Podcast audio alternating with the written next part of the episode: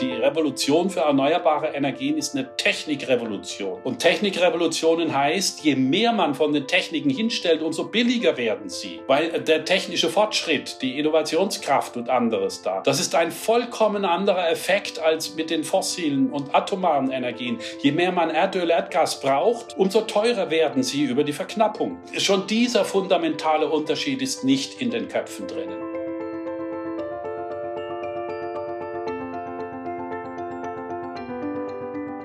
Herzlich willkommen bei Let's Talk Change. In unserer Podcast-Reihe diskutieren wir mit relevanten Entscheidungsträgern, inspirierenden Innovatoren und spannenden Visionären, welche Rolle Technologien, Geschäftsinnovationen, Politik und Medien für den Wandel der Wirtschaft und Gesellschaft in Richtung Nachhaltigkeit haben. Mein Name ist David Wortmann.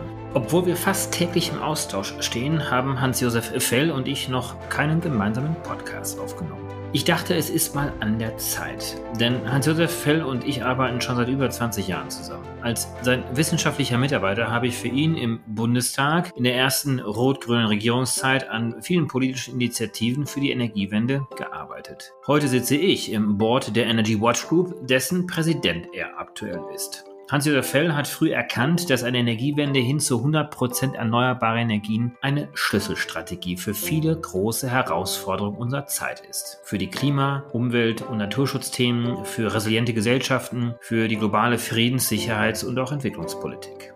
Aktuell befinden wir uns historisch an einem Punkt, an dem viele dieser Krisen gleichzeitig beschleunigt zum Ausbruch kommen die Klimakatastrophe, die weltweite Corona-Pandemie, aber auch der Zerfall der globalen Friedens- und Sicherheitsordnung. Deshalb frage ich ihn, kommt jetzt endlich der Durchbruch zu 100% erneuerbare Energien oder was hält uns noch davon ab, obwohl die technologischen und wirtschaftlichen Voraussetzungen längst geschaffen sind? Ich wünsche euch viel Spaß bei dieser Episode von Let's Talk Change mit Hans-Josef Fell, dem ehemaligen Bundestagsabgeordneten und einem der Autoren des weltweit erfolgreichen Erneuerbaren Energiengesetzes.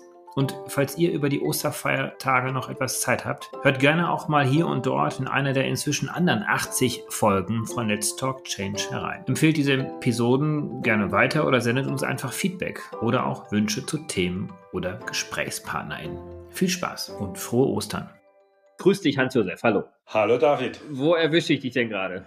Ich bin gerade in Gelsenkirchen. Dort ist eine größere Konferenz der offenen Akademie. Das sind Leute, die sich mit den gesellschaftlichen Fragen auseinandersetzen. Und ich habe einen langen Vortrag, der gut ankam, gehalten zu der Frage, kann man die Klimakrise noch abwenden. Du bist im Januar 70 geworden. Das ist ein toller, runder Geburtstag. Uns beide verbindet eine jahrzehntelange Zusammenarbeit, kann man sagen. Und äh, du bist aber immer noch aktiv, immer noch unterwegs. Du giltst als einer der streithaftesten Stimmen für 100 Prozent erneuerbare Energien. Wenn du auf die aktuelle Weltlage schaust, die neue geopolitische Situation mit Russland, auf die neuen Ergebnisse des IPCC-Berichts, der uns ja wieder bescheinigt, dass wir krachend die Klimaziele nicht erreichen, wenn wir so weitermachen, ist aktuell ein historischer Kristallisationspunkt, zu dem du sagen würdest, jetzt ist die Zeitenwende da, jetzt kommt tatsächlich der Durchbruch zu 100 Prozent erneuerbarer Energien? Nun, in meinem langen Leben habe ich das schon öfters gedacht. Und es ist nicht gekommen. Das ist eine ernüchternde Erfahrung, die ich leider machen musste. Die Grundfragen, die wir heute in einer Dramatik und schlimmen Situation diskutieren, sind längst alle bekannt. In den 70er Jahren haben wir eigentlich schon voll gesehen, wie die Abhängigkeit von den Rohstofflieferungen, vor allem im Energiesektor, zu Kriegen führt, zu politischen Machtspielen. Die OPEC-Krise war genau das. Nichts hat man gelernt daraus. Wir haben die Umweltkrise gesehen mit Verschmutzungen der Flüsse und mit Vergiftungen der menschlichen Körper, mit Giften und mit vielem anderen. Eigentlich geht das heute noch schlimmer denn je voran. Und wir haben auch die Klimakrise in den 70er Jahren schon beschrieben und haben gesehen, dass die Steigerung der Kon Konzentration an Klimagasen in der Atmosphäre immer mehr zugenommen hat. Und ein wirkliches Herausgehen aus den Ursachen finden wir weiterhin nur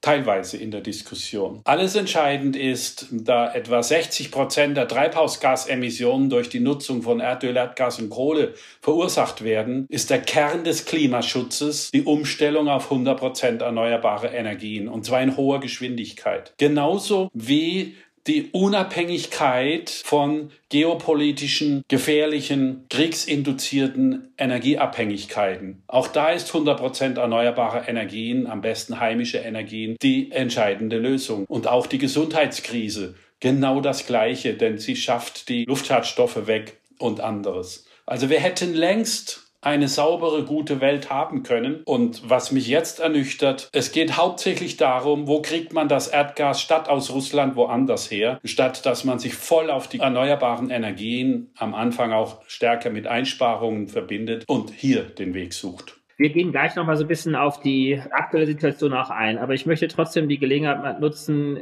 dich zu fragen, wie kam es denn dazu oder wann kam es dazu und durch welche Umstände bist du darauf gestoßen, dass du gesagt hast, dass eine Umstellung auf erneuerbare Energien und dann eben auch zu 100 Prozent eigentlich die Lösung ist für so viele multiple Problemen und Herausforderungen, die du auch gerade schon skizziert hast. Gesundheitsthemen, Klimathemen, Friedensthemen, Entwicklungsthemen und so weiter und so fort. Wann war bei dir biografisch dieser Zeitpunkt da, dass du gesagt hast, ja, das ist jetzt das Thema?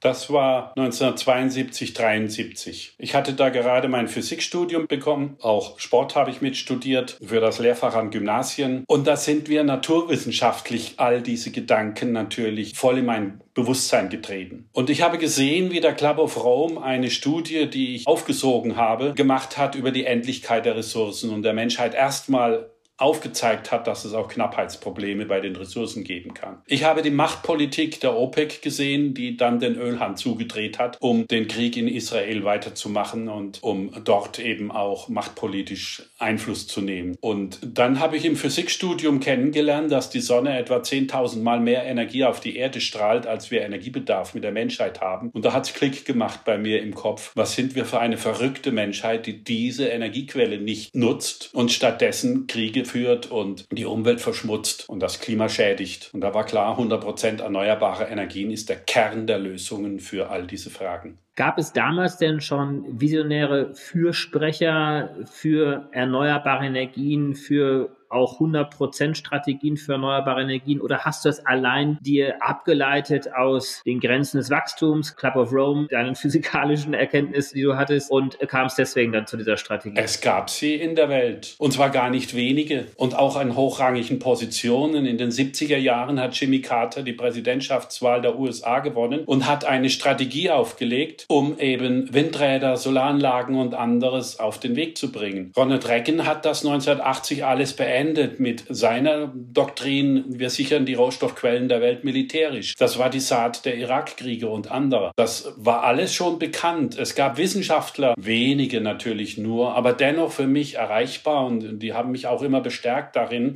dass das der einzige und richtige Weg ist. Oder man kann weiter zurückgucken. 1930 gab es die ersten Solaraktien in Spanien und dieser Weg war schon immer irgendwie auf dem Vormarsch, aber die unglaubliche Dominanz des fossilen Apparats der Energieerzeuger, die Mineralölkonzerne, die Atomkonzerne und die Kohle- und Erdgaskonzerne, hat alles niedergemacht, was Lösungen sind. Sie haben ihre Interessen nach vorne gestellt. Sie haben Kampagnen in der Welt mit Lügen verbreitet. Es gäbe keinen Klimawandel, Klimawandel leugnen und sie alleine könnten nur helfen. Es würde nie eine Verknappung geben. Wir haben endlos konventionelle Energien. All das hat gefruchtet in der Welt und die Menschen haben diesen Lügen geglaubt und haben dann eben die Lösungen nicht umfänglich auf den Weg gebracht. Ich würde ganz gerne ein bisschen auch tiefer mit dir dort reingehen, um deine Perspektive auf die letzten Jahrzehnte nochmal hervorzuholen, woran es tatsächlich gelegen hat. Denn Albert Einstein, das wissen auch die wenigsten, hat ja genau vor 100 Jahren seinen Physiknobelpreis bekommen für die Entdeckung des Photoneffektes. Das heißt, technologisch gesehen hat das sozusagen dort auch die Ursprünge schon gehabt. Die Bell Laboratories, die hast du gerade auch nicht erwähnt, die ja auch in den 50er Jahren bereits schon an Solarenergie geforscht haben. Die ersten Raumschiffe und Satelliten sind ja auch damals auch schon mit Solarenergie ausgestattet worden, weil das eine der wenigen Möglichkeiten war, auch überhaupt Energie zu erzeugen im Weltall bei den ersten Missionen. Und Jimmy Carter hast du ja schon erwähnt, der hat ja auch die erste Solaranlage auf dem Weißen Haus mit aufgebaut. Also es gab ja diese Anfänge, diese technologischen Anfänge, aber die waren natürlich auch noch sehr in den Ursprüngen. Die Technologien waren sehr teuer, sehr unausgereift. Also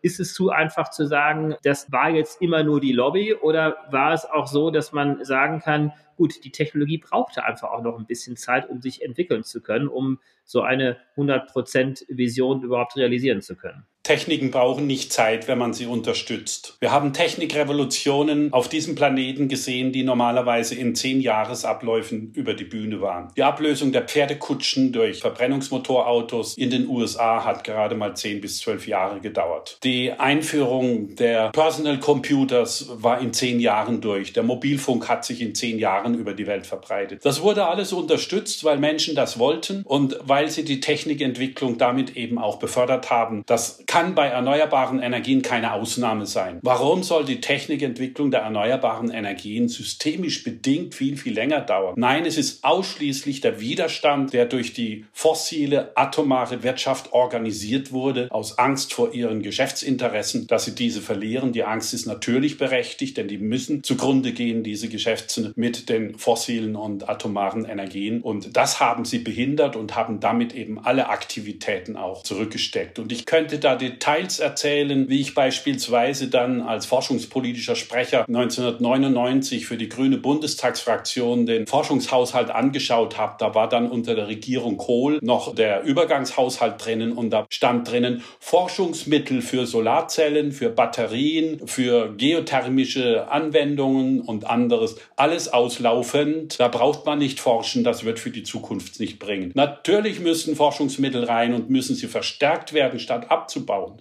Das war eine ganz klare Aktion derjenigen, die den Lobbyisten des fossilen atomaren Apparats gefolgt sind. Jetzt waren, ich möchte trotzdem nochmal auf diesen Punkt kurz zurückkommen. Ich erinnere mich, wie im Bundestag, und das weißt du ja natürlich umso besser, weil du ja als einer der Autoren und sogenannte Väter des Erneuerbaren Energiengesetzes gilt. Aber die Parallele hier nochmal, das war ja auch deswegen zu Beginn so erfolgreich, weil die erneuerbaren Energien in Gänze ja noch gar nicht so für voll genommen worden sind, ernst genommen worden sind. Das heißt, so ein bisschen ging das unter einem Radarschirm durch. Das können wir gleich nochmal kurz bewerten, Hans-Josef. Frage, 70er, 80er Jahre. Konnten denn überhaupt die erneuerbaren Energien damals schon als die große Gefahr der fossilen atomaren Lobby gesehen werden, um dann deswegen auch diese große Lobbymaschinerie anzufahren? War das damals schon absehbar. Und vielleicht können wir gleich noch mal kurz darüber sprechen, warum das später, zumindest zu Beginn des EEGs, noch nicht ganz so offensichtlich auch in Deutschland zu erkennen war. Also wir wissen das ja auch in dem gesamten Management der fossilen und atomaren Energiekonzerne kluge Leute sind. Die haben natürlich gewusst, dass die Solarenergie fast faktisch unendlich ist, zumindest drei Milliarden Jahre die Menschheit mit Energie versorgen kann, die Energie der Sonne. Und zwar vollständig, wenn man nur die Techniken dazu entwickelt. Das war für alle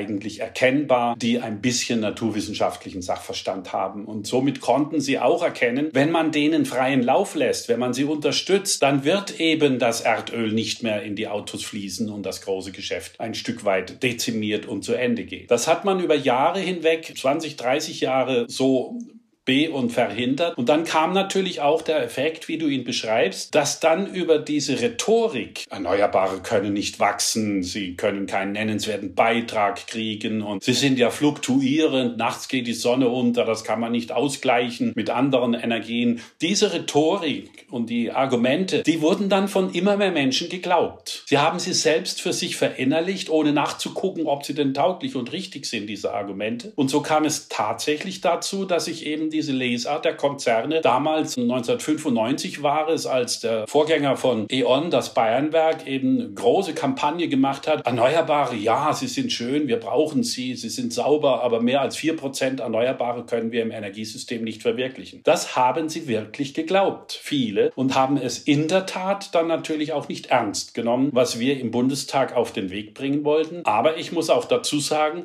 wir haben die gesamte Entwicklung, die wir da mit dem EEG gemacht haben, im Vorfeld nicht an die große Glocke gehängt. Wir haben das intern im Bundestag verhandelt, SPD-Fraktion mit Hermann Scheer vor allem und die Grüne Fraktion und haben nicht groß rumgetönt, wir machen da was Neues und so. Denn wir wussten, wenn wir das zu früh in die Öffentlichkeit bringen, werden natürlich die Gegner hellwach und werden alles mit ihrem Lobbyismusapparat versuchen, es zu unterbinden. Das haben sie trotzdem versucht. Denn der größte Gegner unserer eigenen Gesetzesentwicklung aus dem Bundestag war ausgerechnet unser eigener Wirtschaftsminister Werner Müller. Er hatte alles getan, um das EIG in der Verabschiedung in der Bundestagsfraktion, vor allem der SPD, dann zu verhindern. Das war die geniale Leistung von Hermann Scheer, dass er das in der SPD durchgebracht hat. Aber man sieht genau, Werner Müller kam ja aus der Kohlewirtschaft, ging auch danach zurück in die Kohlewirtschaft, dass diese Denkweise und Aktivitäten zum Schutz der alten Energien, der fossilen Atomaren, dass diese voll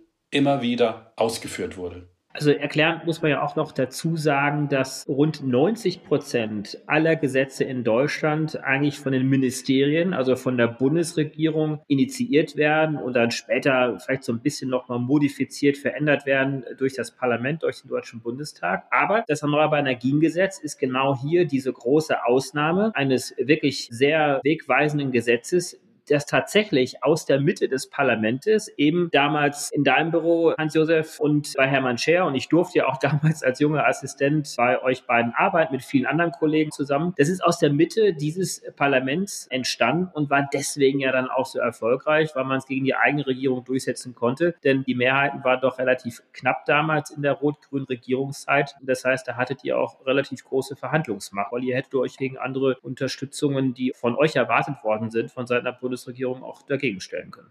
Es war eine Sternstunde der Demokratie, denn im Grundgesetz steht drinnen, der Bundestag ist der Gesetzgeber, nicht die Bundesregierung. Leider haben wir einen wirklichen starken, vor allem auch unter der Kanzlerschaft Merkel, einen starken Niedergang der Demokratie gehabt, denn es gab fast nur noch Gesetzesvorlagen aus den Regierungen, die mit ihrem riesigen aufgeblähten Beamtenapparat gegenüber dem schwach besetzten, mit Mitarbeitern schwach besetzten Bundestag natürlich auch eine Wissensdominanz haben. Und so konnten sie das äh, besser analysieren als die wenigen Mitarbeiter, die die Abgeordneten haben in ihren Fraktionen, um das hinzubekommen. Wir haben das aber gewagt, ich habe einfach begonnen, dieses Gesetz zu schreiben mit dem Grundlagenwissen, das ich auf der bayerischen Ebene mir angeeignet habe mit der kostendeckenden Vergütung für Solarstrom, die ich als Stadtrat in Hammelburg gemeinsam mit Freising und Aachen erstmals auch auf den Weg gebracht hatte und wo wir dann ungeheure Erfolge gesehen haben. Da habe ich gelernt, wie man so etwas macht, gesetzgeberisch, technisch, aber auch mit der gesellschaftlichen Debatte mit Menschen, die Pioniere sind. Da gab es damals schon Unmengen an tollen Leuten, die das mit Herz Herzblut verfolgt haben. Und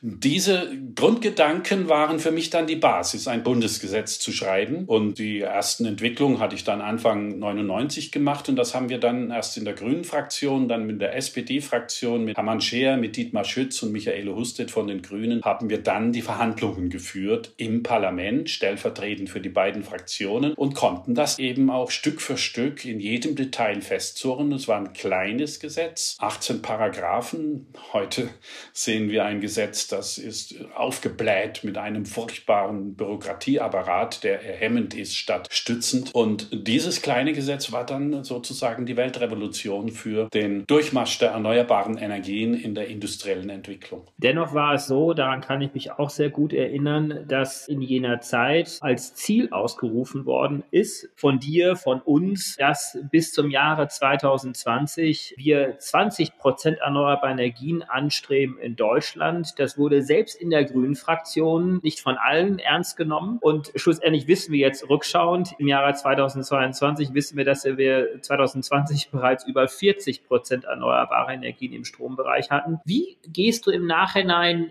mit dieser Rolle um, die du ja doch ein Stück weit auch hattest, derjenige zu sein, der überambitioniert wirkt, der etwas fordert, was möglicherweise nicht realistisch ist, was nicht durchsetzbar ist. Und wenn du jetzt mal zurückschaust, ist da eigentlich eine große Enttäuschung drin, dass man dann doch teilweise nicht so ernst genommen worden ist? Bist du verletzt oder kannst du das ein Stück weit auch nachvollziehen, weil du sagst, möglicherweise waren die politischen, kulturellen Umstände gesellschaftlichen Umstände, auch die innerhalb der eigenen Partei, damals noch nicht weit genug, um diesen Vorstellungsraum überhaupt sitzen zu können, dass wir so schnell und so weit auch kommen können? Also der entscheidende Erkenntnischarakter von mir ist auch im Parlament, in den politischen Gremien sitzen kaum Naturwissenschaftler. Und wer kein naturwissenschaftliches Grunddenken und Grundwissen hat, kann sich überhaupt nicht hineindenken. Die weitaus meisten Menschen kennen keine exponentielle Wachstumskurven. Die wissen nicht, wie das ist, wenn man in gleichen Zeiträumen immer eine Verdopplung der Investitionen beispielsweise hat. Mir wurde das völlig klar, als ich, ich glaube, es war so um 2003 rum, da hatten wir das erste Mal die Wachstumsgeschwindigkeiten, die das EIG angestoßen hat. Das haben wir mit äh, Ludwig Bölkos System, mit Werner Zittel gemacht. Da haben haben wir mal diese schon leicht angestoßenen exponentiellen Wachstumskurven weitergeführt und haben festgestellt, da kann man ja 2020 zu 100 Prozent erneuerbaren Energien kommen. Und das habe ich dann mit Joschka Fischer besprochen. Und ich habe gemerkt, der hat überhaupt kein Gefühl dafür. Er hat keine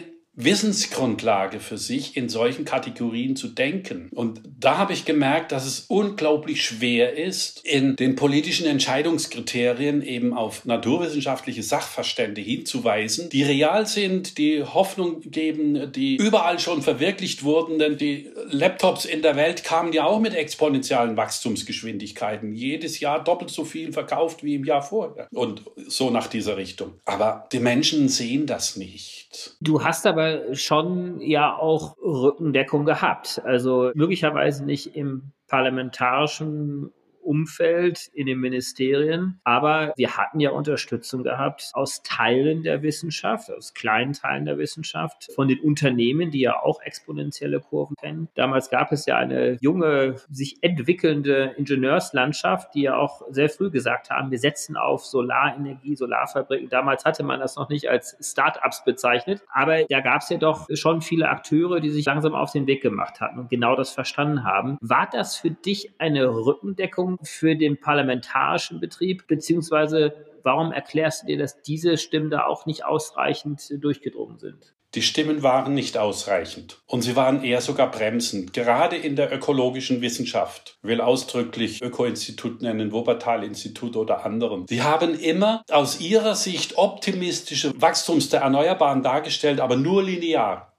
Nie in einer exponentiellen Wachstumskurve. Und so kamen die 20 Prozent für 2020 raus und schienen dann hoch ambitioniert zu sein. Schau mal, das wächst doch jedes Jahr immer wieder. Das war es aber nicht, wie die Realität ist mit hoher Geschwindigkeit im Wachstum. Und so empfand ich diese Wissenschaft auch sehr, sehr stark als hemmende Wissenschaft. Sie haben nicht wirklich unterstützt, sondern dann kam ja raus, wenn das nicht so schnell wachsen kann, wenn wir 2020 nur 20 Prozent haben können, dann müssen wir 80 Prozent Energiesicherheit Sicherheit halt doch leider noch woanders hinbekommen. Und da müssen wir halt mit der Kohle höchst sparsam umgehen und mit dem Erdöl sparsam umgehen, statt eine Denkweise zu machen, die Kohle und das Erdöl und das Erdgas vollständig abzulösen mit exponentiellen Wachstumsgeschwindigkeiten, die ja real sind, die ja in der Welt sind. Heute ist es ja anders, dass wir zum Beispiel die Scientists for Future haben, 25, 26, 27.000 Wissenschaftlerinnen und Wissenschaftler. Wir haben inzwischen eine sehr reichhaltige Unternehmerlandschaft, auch im Bereich der erneuerbaren erneuerbaren Energien. Sind die Vorzeichen, weil sie heute anders sind, hilfreicher für das, was wir jetzt eigentlich leisten müssen? Denn wenn man sich die Zahlen anschaut, wir schauen auf 20 Jahre erneuerbare Energien zurück. Wenn man sich allein den Solarbereich mal rausnimmt, da haben wir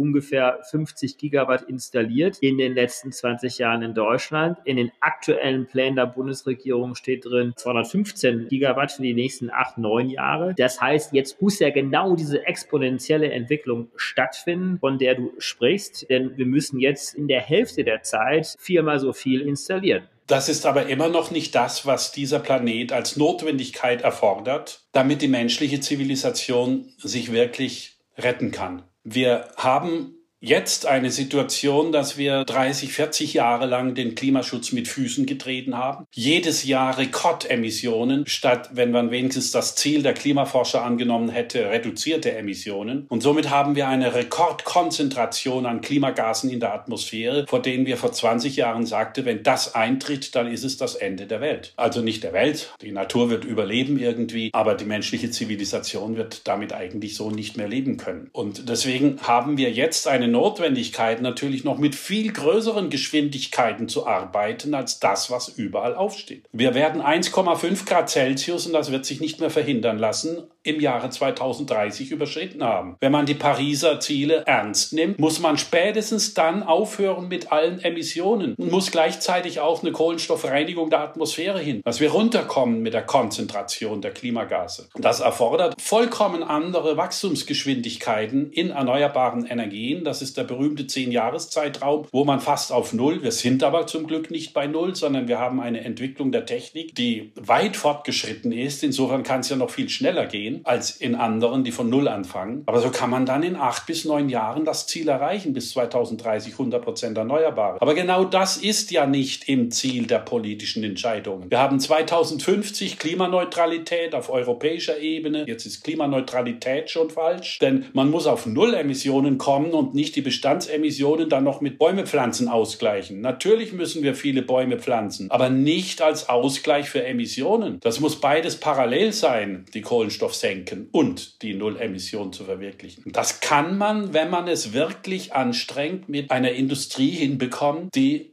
in der Tat exponentielle Wachstumskurven schafft. Nicht nur Industrie, Handwerker müssen dabei sein, die kleinen mittleren Unternehmen, das muss alles stimmen und das muss weltweit kommen. Die Chancen haben wir eigentlich. Die Menschheit ist in der Lage, sowas zu organisieren. Sie hat das mehrfach gezeigt. Aber noch immer haben wir die bremsenden Gedanken im Kopf und die heißen vor allem 2050 Klimaneutralität.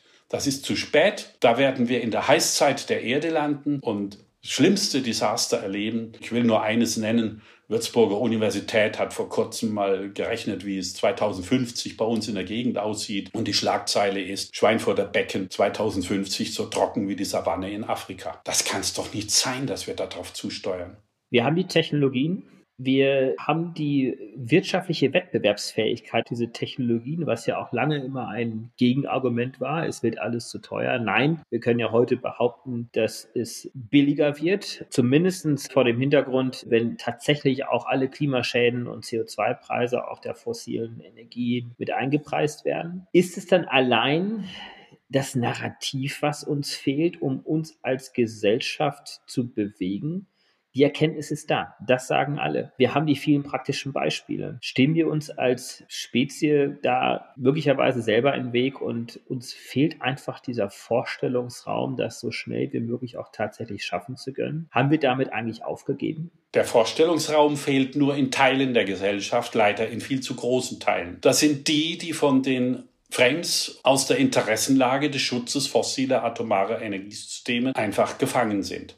Es kann nicht schnell genug gehen, die Batterien brauchen zu lange, ist alles zu teuer. Man kann den Ausgleich der Schwankungen nachts und Winter in unseren Bereichen nicht schaffen. Dieses Narrativ, 40, 50 Jahre alt, ist immer noch überall da. Fragen wir doch draußen mal Otto Normalverbraucher, wenn wir über Erneuerbare reden. Der wird sofort sagen, toll, brauchen wir. Super, mache ich. Aber leider sind sie zu teuer und wir können den Schwankungsausgleich nicht hinkriegen. Wir brauchen noch die Grundlast von Atom und Kohle. Und das sind die Narrative, die über Jahrzehnte hinweg eingefügt wurden in die Köpfe der Menschen, statt sie herauszuholen. Und sie werden heute nicht herausgeholt. Noch immer sind diejenigen, die in dieser Denkstruktur verhangen sind, diejenigen, die die Dominanz der Debatte führen. Statt diejenigen, die da sagen, schaut mal her, wir haben doch fundamental andere Verhältnisse. Beispielsweise ist es schon seit 30 Jahren klar, klar, die Revolution für erneuerbare Energien ist eine Technikrevolution. Und Technikrevolutionen heißt, je mehr man von den Techniken hinstellt, umso billiger werden sie. Weil der technische Fortschritt, die Innovationskraft und anderes da, das ist ein vollkommen anderer Effekt als mit den fossilen und atomaren Energien. Je mehr man Erdöl, Erdgas braucht, umso teurer werden sie über die Verknappung. Schon dieser fundamentale Unterschied ist nicht in den Köpfen drinnen. Und jetzt sind wir aber so weit, dass die erneuerbaren Energien mit mit Abstand die billigste Art der Energieerzeugung sind.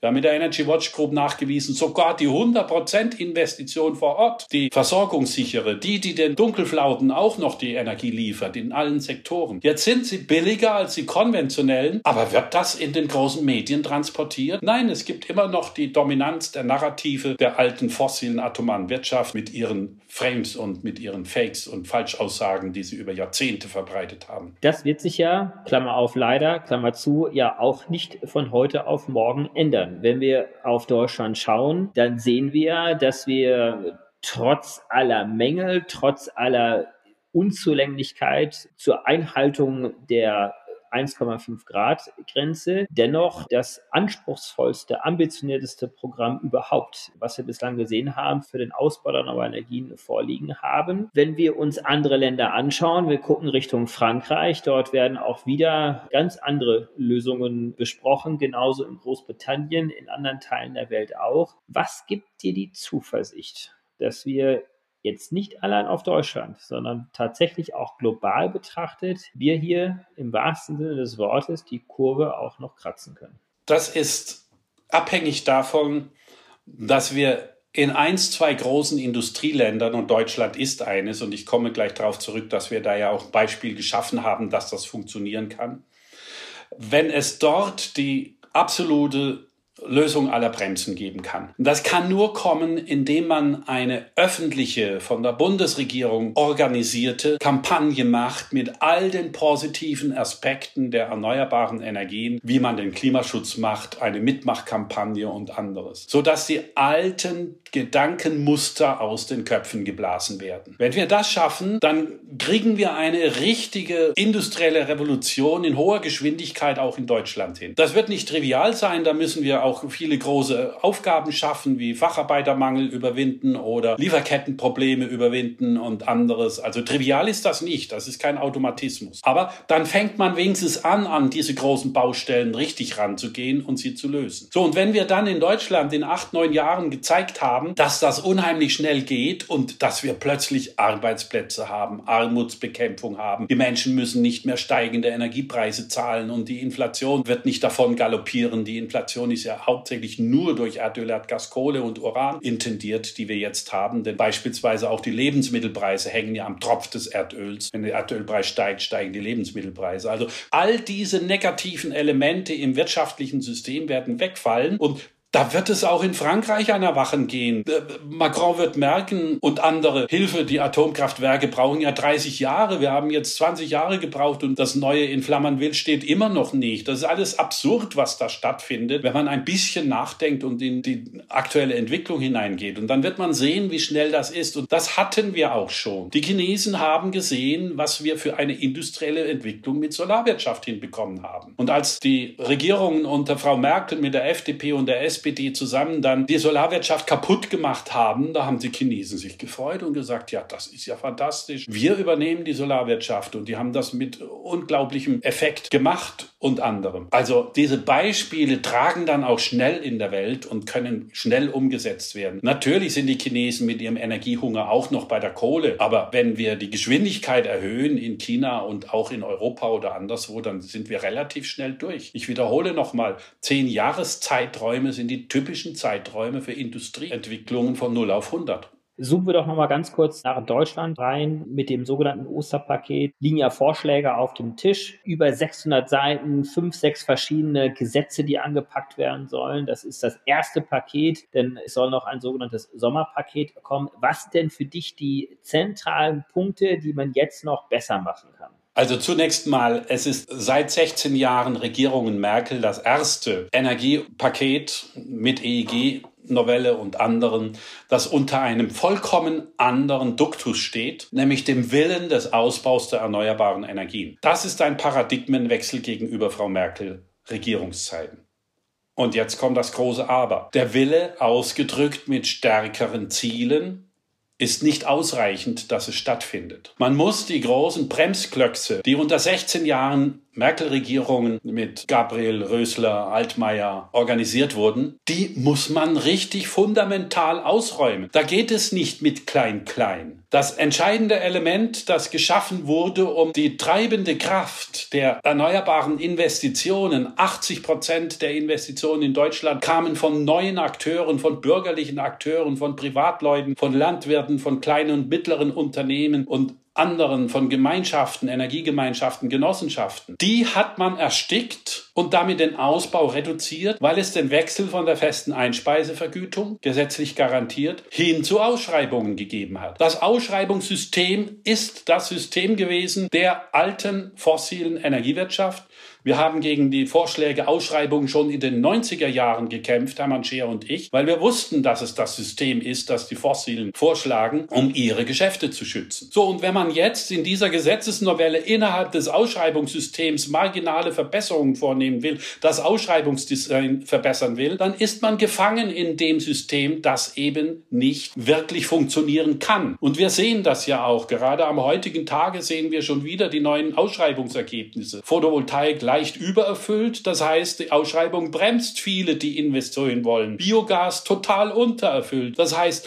da ist gar kein Anreiz da, etwas zu investieren. Und damit sehen wir, das System muss weg. Wir müssen die großen Bremsklötze wegnehmen. Und da hätten wir gleichzeitig einen zweiten großen Effekt. Dieser aufgeblähte Gesetzesapparat, der ja fast nur noch Hemmnisse mit Bürokratismus ohne Ende drinnen hat, der muss reduziert werden, wieder in Richtung ein Gesetz, das nur 20 Seiten hat oder so etwas. Wenn man die Ausschreibungen abschafft, fällt die Hälfte der unglaublichen Bürokratie einfach weg. Zurück zur festen Einspeisevergütung, aber es müssen eine ganze Menge anderer Sachen natürlich noch organisiert werden und weiteres. Man muss sich dem Willen, den Robert Habeck ja hat, den Ausbau der erneuerbaren Energien stellen und muss dann an jeder Stelle gucken, wie kann man das beschleunigen und nicht, wie bleibe ich im alten System drin. Der Minister, muss man auch fairerweise sagen, hat nicht alles in der Hand. Er ist schlussendlich ja auch angewiesen auf die Umsetzung auf kommunaler Ebene. Er ist angewiesen auf die Bürgerinitiativen, die nicht klagen, auf die Industrie, auf die Fachhandwerker und so weiter und so fort. Das ist eigentlich eine gesamtgesellschaftliche Aufgabe. Deswegen hier nochmal der Bogen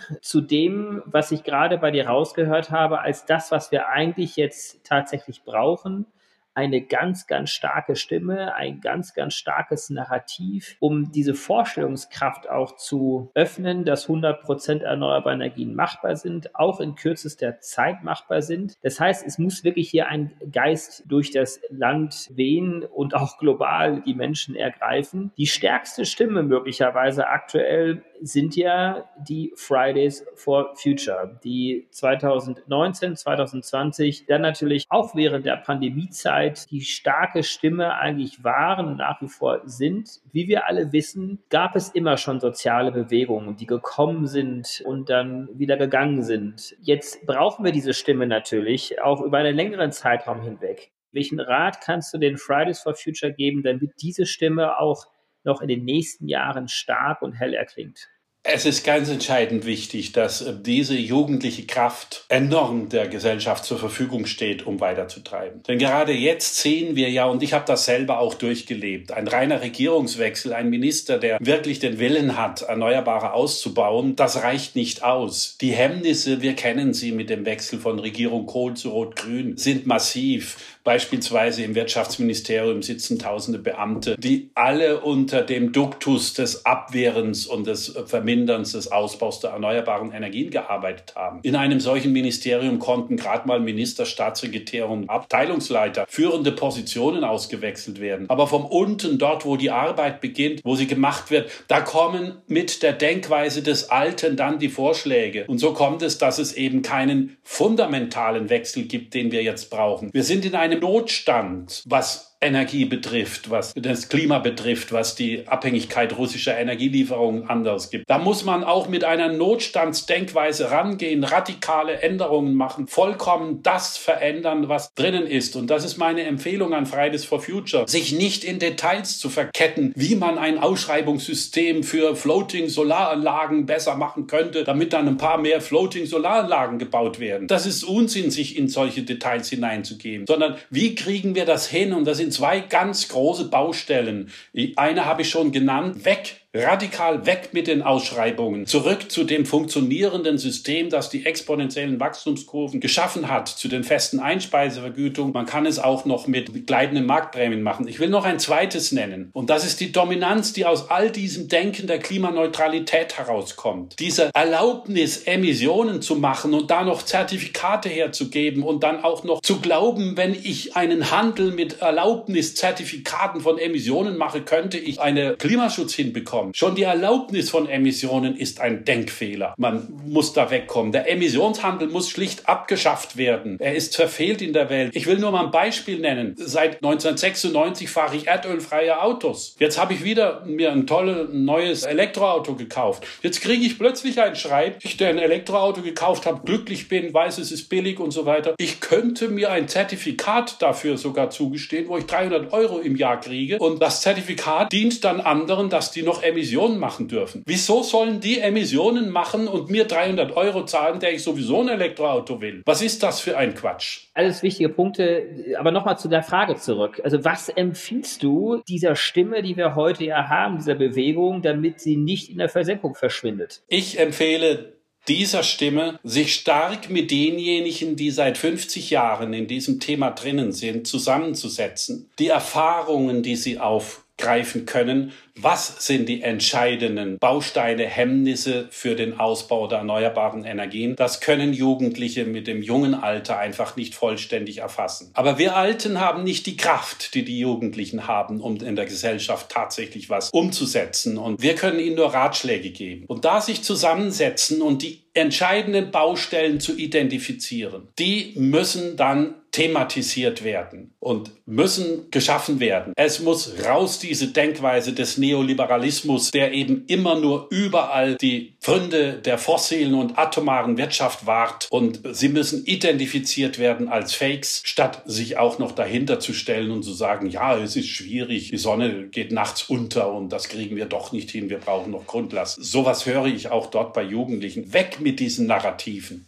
vollständig anders. Das heißt, simple, einfache, aber starke Botschaften zu platzieren, sich nicht ablenken lassen von kleinen, kleinen irgendwelcher Detaillösungen. Das System, also zweitens, das System als solches auch in Frage stellen, weil doch sehr vieles ja nicht nur damit zu tun hat, dass man den einen Energieträger durch den anderen austauscht, sondern tatsächlich eigentlich auch eine fundamentale Veränderung des Systems braucht, wie wir aufgebaut sind. Und das sind deine beiden großen Themen, wo du sagst, sagen würdest, wenn man sich jetzt darauf fokussieren würde, also einfach klar und stark zu sprechen und gleichzeitig auch die systemischen Zusammenhänge aufzumachen, die ja zusammenhängen, Klimawandel, Friedensordnung, Entwicklungspolitik, Wirtschaftsentwicklung und so weiter und so fort.